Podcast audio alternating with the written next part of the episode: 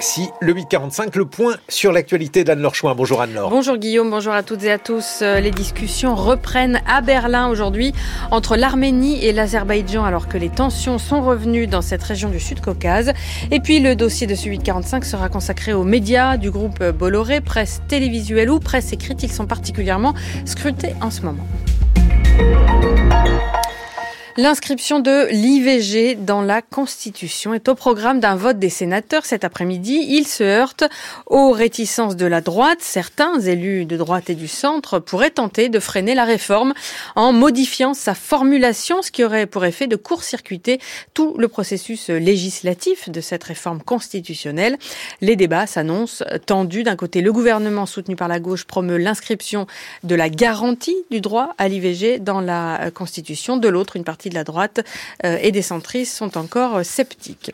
Les syndicats vont debout contre la nouvelle réforme de l'assurance chômage évoquée ces derniers jours par Gabriel Attal.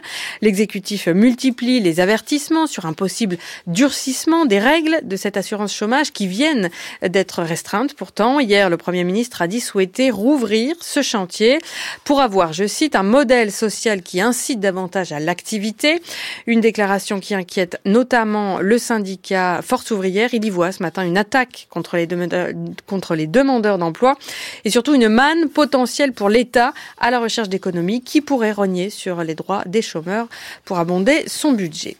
Alors que l'Europe entière s'inscrit en faux contre la proposition d'Emmanuel Macron d'envoyer éventuellement des troupes au sol en Ukraine, un autre conflit européen est en question aujourd'hui à Berlin. Arménie et Azerbaïdjan se retrouvent pour de nouveau pour parler alors que les tensions restent vives et les incidents armés récurrents à la frontière entre ces deux pays du sud du Caucase. Récemment encore, quatre soldats arméniens ont été tués par des tirs de l'armée azerbaïdjanaise. Les deux pays se renvoient à la responsabilité.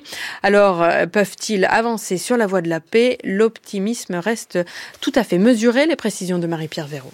Les dernières séances de négociation, notamment chapeautées par l'Union européenne, n'ont rien donné. C'est un dialogue de sourds qui semble s'être instauré entre les deux États rivaux du Caucase. L'Arménie apparaît en position de faiblesse après la victoire de l'Azerbaïdjan au Karabakh à l'automne dernier et la réélection de l'homme fort de Bakou, le président Aliyev, au début de ce mois. Il ne cesse depuis de multiplier les propos menaçants.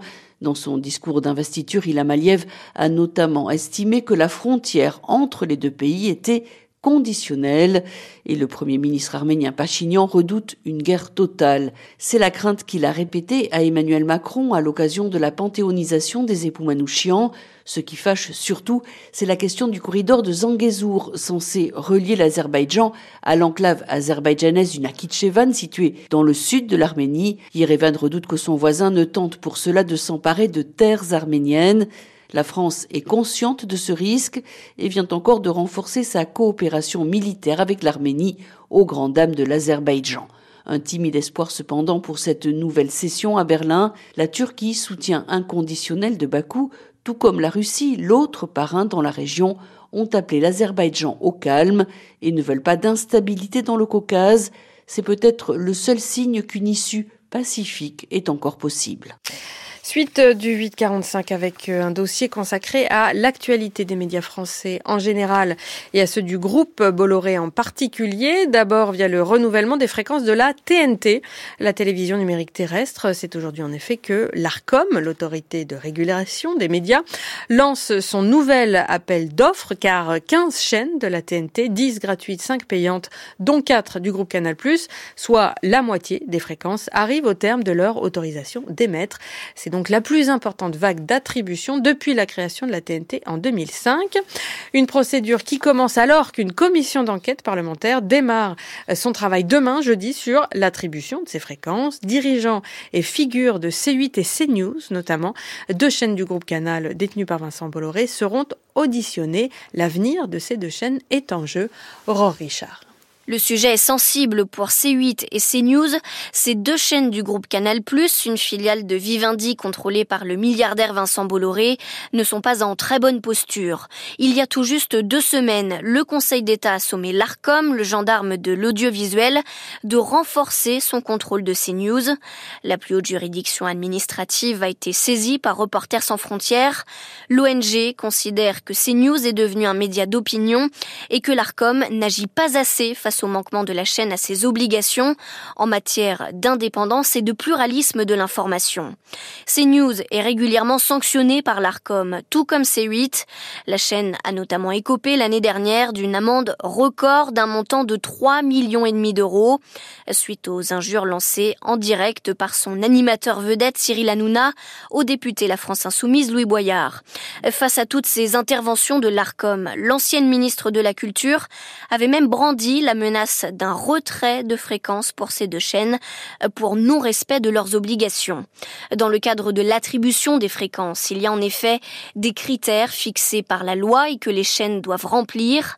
Selon l'ARCOM, elles doivent permettre la sauvegarde du pluralisme des courants d'expression, être en capacité de répondre aux attentes d'un large public et s'engager également à soutenir la production audiovisuelle et cinématographique, notamment française. Et puis c'est un autre média du groupe Bolloré dont le milliardaire souhaite apparemment se délester.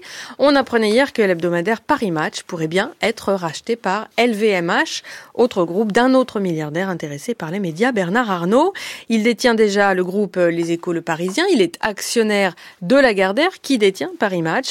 Bernard Arnault convoitait de longue date le célèbre hebdomadaire, mais son souhait semblait ne pas pouvoir aboutir jusqu'à ce qu'on apprenne donc Éric Chavroux que LVMH est en négociation négociation exclusive pour racheter Paris Match. L'hebdomadaire des stars et des politiques qui passerait d'un milliardaire à l'autre, de Vincent Bolloré à Bernard Arnault, c'est le groupe Lagardère, contrôlé par Vivendi depuis l'automne dernier, qui l'a annoncé à l'occasion de ses résultats annuels. Une offre de rachat dont on ignore le montant a été reçue et des discussions exclusives sont lancées. Le point avance une centaine de millions d'euros dans la balance. Une possible vente de Paris Match alors que le pôle média de Lagardère affiche un recul de son chiffre d'affaires d'un peu plus de 9% en 2023.